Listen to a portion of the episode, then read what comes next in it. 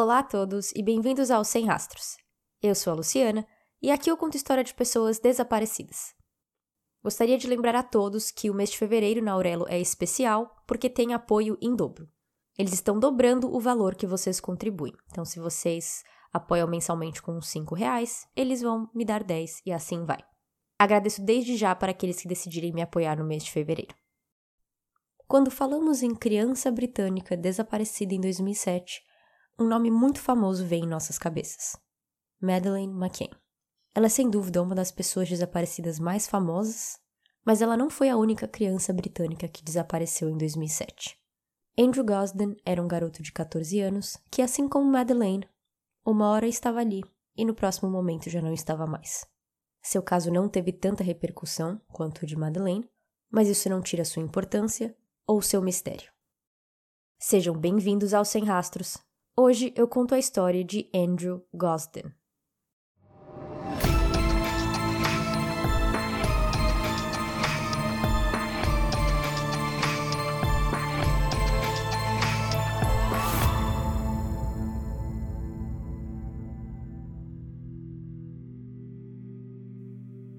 Andrew Gosden nasceu em julho de 1993 em Doncaster, a 270 quilômetros norte de Londres. Segundo a internet, para uma pessoa ser considerada nerd, ela precisa ser inteligente intelectualmente, introvertida e ou com poucas habilidades sociais. Andrew é a definição perfeita de nerd. Ele era tímido, com poucos amigos e academicamente talentoso o bastante para fazer parte de um programa exclusivo de sua escola para jovens muito inteligentes, que estavam entre os 5% mais inteligentes da escola. Ele era bom de matemática, gostava de ler, de videogames, e um tanto incomum para outros jovens de sua idade, mas em 2007, com 14 anos, ele era muito fã de bandas heavy metal, junto com sua irmã Charlotte.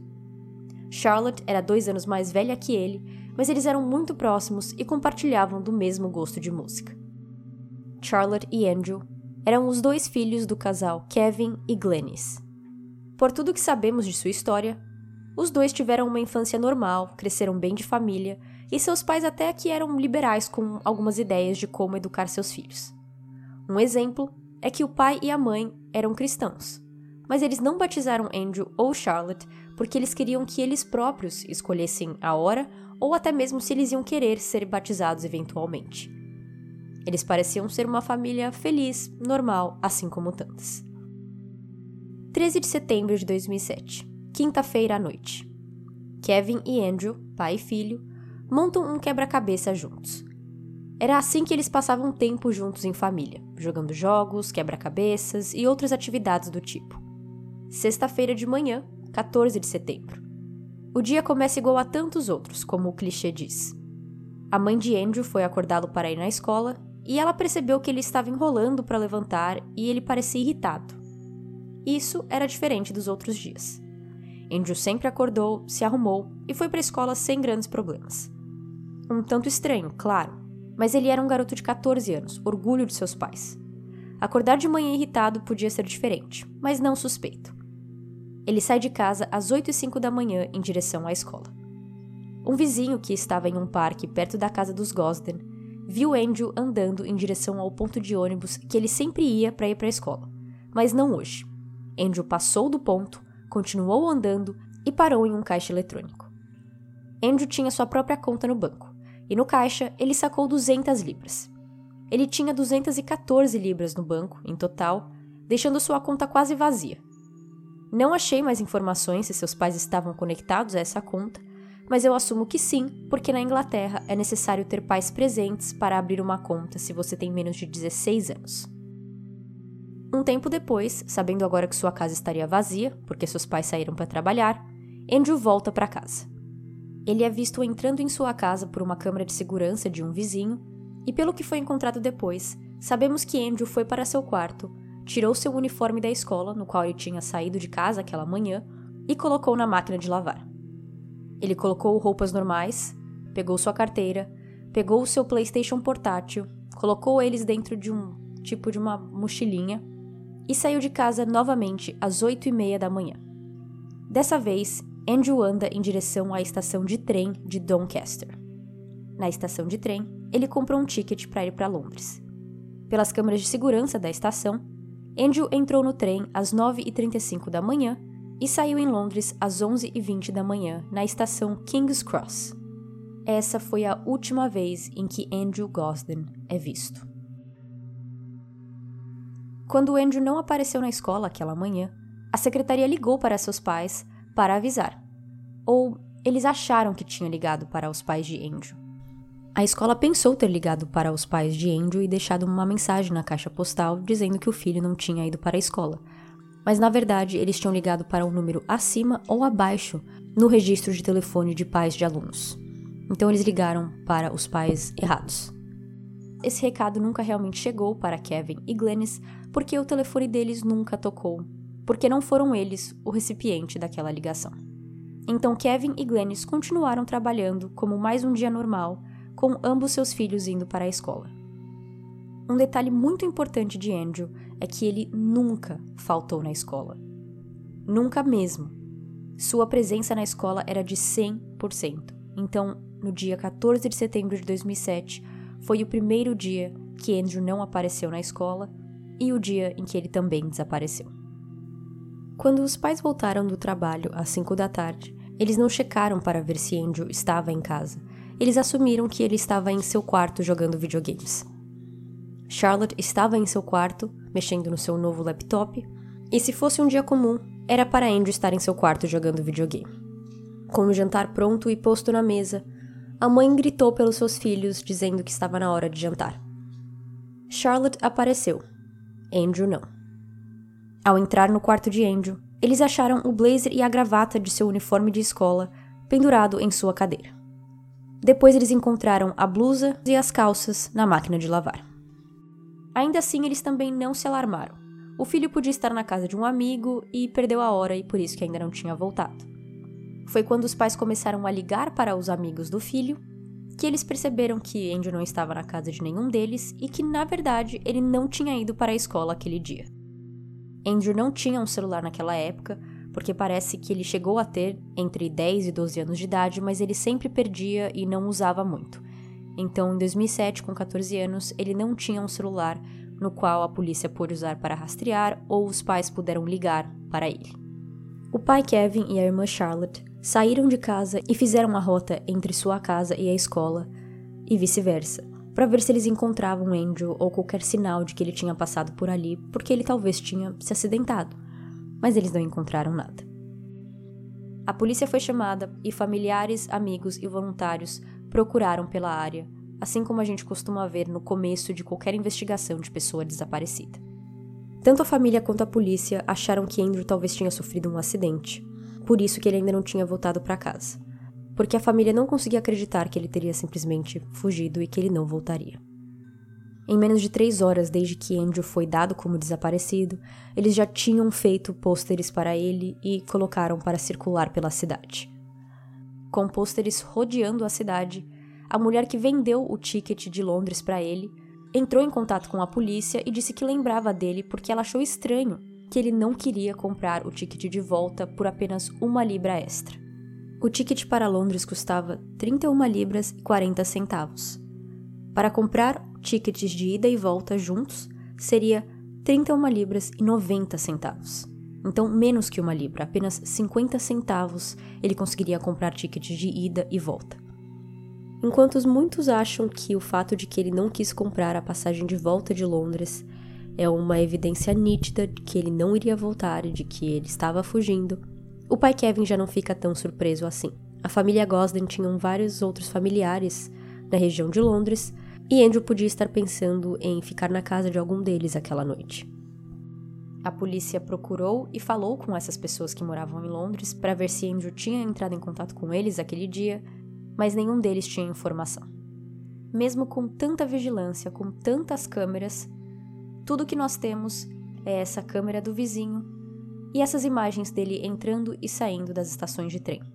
Em todas as gravações, Andrew se encontrava sozinho e não parecia que ele estava falando com ninguém ou se encontrando com alguém. Todos esses avistamentos de Andrew até agora foram por câmeras de segurança, e apenas o primeiro, com ele andando para o ponto de ônibus, foi por um vizinho que estava em um parque. E uma curiosidade que eu achei enquanto eu pesquisava para esse episódio é que Londres é uma das cidades mais vigiadas do mundo. Em uma reportagem de 2021, eu encontrei que existem 73 câmeras por mil pessoas em Londres, ficando em frente de grandes cidades americanas como Nova York e Los Angeles. E por que a gente tem tão pouco assim quando é uma cidade com tantas câmeras? Isso aconteceu porque a polícia resolveu procurar por filmagens onde Andrew poderia estar apenas um mês depois que ele desapareceu. Quando a funcionária da estação de trem entrou em contato com a polícia apenas alguns dias depois que ele desapareceu, dizendo que ela lembrava dele porque ela tinha vendido um ticket para ele, mesmo assim, eles demoraram quase mais um mês para pedir pelas filmagens das câmeras de segurança das estações de trem e por isso que nós temos tão pouco. Se a polícia tivesse feito isso imediatamente, talvez eles teriam conseguido outras filmagens por perto da estação que desse mais informação sobre aonde ele estava indo ou se ele estava até mesmo se encontrando com alguém. Uma das teorias mais prevalentes é de que ele estava indo se encontrar com alguém que talvez ele tinha conhecido online. Andrew tinha o seu PlayStation portátil e na casa dos Gosden eles tinham apenas um computador. O computador foi analisado pela polícia, não encontraram nada, e Kevin também disse que nem e-mail seu filho tinha e Andrew nem tinha conta online do PlayStation portátil. Então ele não parecia ter nenhuma presença em redes sociais ou nenhuma presença online. Além da funcionária da estação de trem, outras testemunhas entraram em contato com a polícia para dizer que tinham visto Andrew no dia que ele desapareceu. Uma mulher que disse ter sentado ao lado dele no trem disse lembrar dele como uma pessoa quieta e que estava totalmente concentrado e focado em jogar o seu joguinho no PlayStation portátil. Uma pessoa falou que tinha o visto numa Pizza Hut e outra em um shopping. Mas do mesmo jeito que a polícia demorou um mês para pegar as filmagens das estações de trem, eles também não entraram em contato com a pessoa que viu Andrew no shopping por seis semanas e eles nunca foram atrás de saber se o menino visto no Pizza Hut era realmente Andrew ou não. Por isso que os últimos avistamentos oficiais de Andrew é na estação de trem onde nós temos as câmeras de segurança que provam que era ele. Depois disso, não se tem mais nenhuma prova. Essa localização da Pizza Hut ficava a uma hora de distância andando da estação de King Cross, então Kevin acredita que era sim o seu filho. Para deixar toda a situação mais estranha, Andrew não saía muito de casa. Ele tinha seus amigos na escola e costumava ser social na escola, ele não tinha muitas saídas com eles. Faltar na escola para pegar um trem e ir até Londres não era nada comum para um menino de 14 anos como Andrew. Além disso, vocês vão ver fotos no Instagram, mas Andrew não parecia ter 14 anos, ele parecia ser mais novo. O seu cabelo e a sua altura, vocês podem ver que ele parecia talvez ter uns 12. Dá para acreditar que ele tem 14, mas ele não parece. Ele não era muito alto, ele ainda não tinha tido aquele momento que você cresce muito em pouco tempo, então ele parecia mais novo do que era. O seriado preferido de Andrew naquela época era um seriado britânico de comédia chamado A Queda e a Ascensão de Reginald Perrine, que falava sobre um homem que tinha fingido sua própria morte para começar com uma vida nova. É claro que essa teoria não podia faltar em um caso de desaparecimento, Algumas pessoas acham que Andrew podia estar fugindo para começar uma vida nova. Além dos 200 dólares que ele pegou no caixa eletrônico, ele também tinha mais 100 dólares em casa, no qual ele não levou com ele. Ele não levou o carregador de seu PlayStation portátil. Ele não levou um casaco, caso ficasse frio, e nós estamos falando de Londres, ou documentos importantes como passaporte.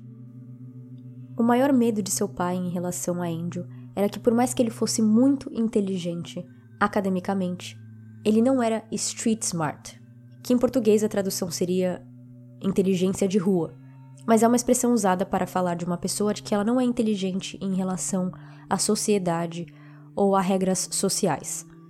Pessoas tímidas e introvertidas costumam ter uma maior dificuldade em se relacionar ou até mesmo entender, às vezes, sarcasmo, ou ironia, ou uma piada. E era isso que o seu pai quis dizer. Andrew não tinha essas manhas, e o medo de seu pai é de que ele não saberia se virar sozinho. Uma das teorias mais acreditadas é que Andrew viajou até Londres aquele dia para ver um show. Aquela noite, 14 de setembro, a banda 30 Seconds to Mars que tem o vocalista o Jared Leto, eles estavam tocando em um local em Londres e tinha uma outra banda que também ia tocar aquele dia em um local perto da estação King's Cross. O show da banda The Sixth, The Sixth, eu não consegui achar a pronúncia correta, mas o show dessa banda estava marcada para as 7 da noite, naquele dia 14 de setembro. Por mais que essa seja uma teoria viável, porque ele realmente era muito fã dessas bandas, os shows só seriam à noite, e aqui eram 11 da manhã quando ele chegou em Londres. Não se tem nenhuma prova de que Andrew esteve presente nesses dois shows. Além da teoria de que ele tinha ido para Londres para ver show de bandas, também foi falado que ele podia ter ido para Londres porque quis, para ver coisas, para ir em museus e exibições. Andrew gostava desse tipo de coisa e ele gostava de Londres.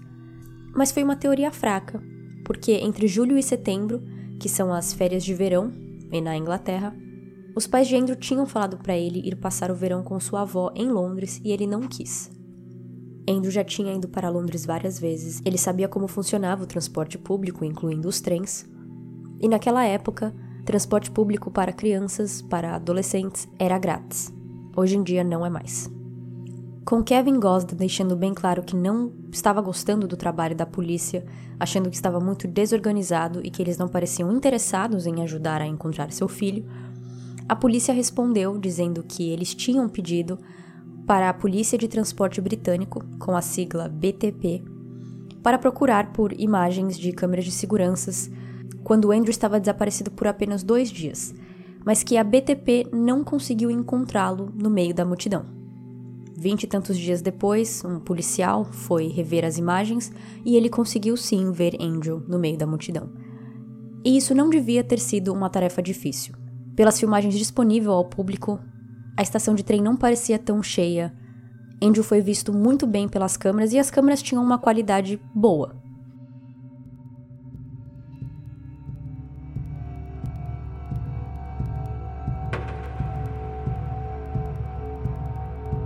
Em 2008, um homem entrou numa delegacia na cidade de Herefordshire, a três horas de distância de Doncaster, e usou um sistema de intercom para chamar por um policial, falando que tinha visto Andrew. Por ser à noite, ao invés de ter alguém na recepção da delegacia, eles tinham esse sistema de intercom que chamava um policial quando um era necessário. Mas quando o policial chegou para conversar com o homem, o homem já tinha ido embora. Em setembro de 2009, dois anos do desaparecimento de Andrew, Kevin pediu para a comunidade gay ajudar a achar o seu filho. E ele fez isso porque ele achou que um dos motivos pelo qual Andrew fugiu era porque ele podia estar lidando com sua orientação sexual, talvez estar se descobrindo e não sabia se ele seria aceito e por isso ele fugiu. Não se tem nenhuma prova de que Andrew era gay, ou se ele tinha contado para alguém, ou se ele estava com dificuldades de se aceitar. Mas, assim como tantas teorias, essa é uma delas. Kevin Gosden se manteve muito ativo na procura pelo seu filho. Em 2017, ele recebeu uma pista de uma pessoa dizendo que esse estava se comunicando com alguém chamado Andy Rue online, escrito A-N-D-Y, Andy, R-O-O, Rue. Essa testemunha que entrou em contato com Kevin disse que Andrew estava pedindo por ajuda financeira. Ele estava pedindo 200 libras para ajudar com o aluguel.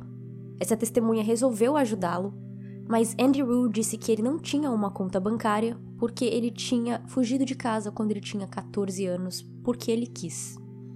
O motivo pelo qual essa pista teve um pouquinho de tração é porque o apelido de Andrew para sua família era Rue. Então, Andrew virou Rue. E por isso que eles pensaram que talvez esse Andy Rue, que estava pedindo ajuda por não ter dinheiro e que disse que tinha fugido de casa quando tinha 14 anos, podia ser ele. A polícia entrou em contato com o website onde essa conversa foi feita, mas por mudanças internas de sistema e de código, eles perderam várias informações e eles não conseguiram encontrar nenhuma informação específica sobre o usuário Andy Rue. A única coisa que eles conseguiram descobrir era que esse Andrew estava morando em Lincoln. E Kevin e Glennis foram para Lincoln e dirigiram pela cidade para ver se viam alguém que parecia com Andrew, mas nunca encontraram ninguém. Em uma entrevista para a BBC, o pai Kevin diz: Você fica pensando em círculos. Bom, provavelmente eles foram assassinados. Talvez eles cometeram suicídios. Talvez eles estão bem e vivendo em algum lugar. Tudo isso passa pela nossa cabeça dependendo do qual dia da semana é. Nessa mesma entrevista da BBC, feita em 2017, pelos 10 anos de desaparecimento de Andrew, eles mostraram fotos do quarto dele, que mostra que o quarto foi mantido da mesma maneira pelos pais, com apenas algumas mudanças. O quarto tinha sido pintado e os pôsteres de bandas que o filho tinha foram tirados, mas que as camisetas do filho ainda estavam nas gavetas e que parte de sua coleção de pedras ainda estava em uma prateleira. Numa das fotos dessa reportagem da BBC, tinha uma mesa de sinuca no quarto de Andrew, que não é um quarto muito grande, então a mesa de sinuca ocupa um grande espaço. De primeira eu achei que os pais tinham colocado a mesa ali para eles depois que Andrew desapareceu. Mas não, a mesa era de Andrew, ele que quis colocar no seu quarto, porque ele gostava de jogar sinuca e que os pais às vezes ouviam as bolinhas se mexendo porque ele estava jogando sozinho. Talvez naquele dia, em setembro de 2007, Andrew resolveu fazer algo diferente. Ele realmente foi ver as bandas ou ele realmente só queria sentir o gostinho de não seguir a regra, de não seguir a rotina. Ele era um estudante que nunca tinha faltado na escola e que não via a escola como um desafio, porque ele era inteligente. As coisas vinham facilmente para ele. Talvez ele só quisesse não seguir a rotina por um dia, e assim ele fez.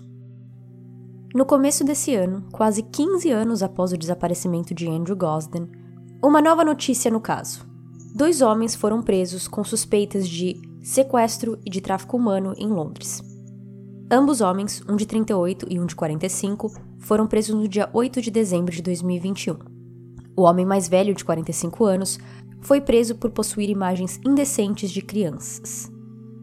Em todas as notícias que vocês lerem sobre esses dois homens serem presos, vocês vão ver que vocês não encontram o nome de Andrew Gosden no artigo, na reportagem. Eles não vão falar que esses homens foram achados com algum pertence de Andrew ou que até mesmo essas fotos são de Andrew.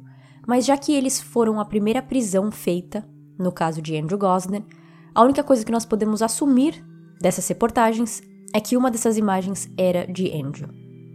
Essa é a história não solucionada e ainda presente de Andrew Gosden. Esse é um daqueles casos que não se tem muita informação, evidências e nem teoria prevalente. Andrew entrou em um trem em Doncaster, saiu em Londres e nunca mais foi visto. Com a prisão dos dois homens no ano passado, é possível pensar que a teoria principal é de que ele foi pego, talvez por uma rede de tráfico humano ou por pedófilos, e que acabou morrendo nas mãos dessas pessoas. As bandas no qual é teorizado que Andrew foi assistir na noite em que ele desapareceu falaram dele em seus shows pedindo por notícias e ajuda para encontrá-lo, mas não deu em nada.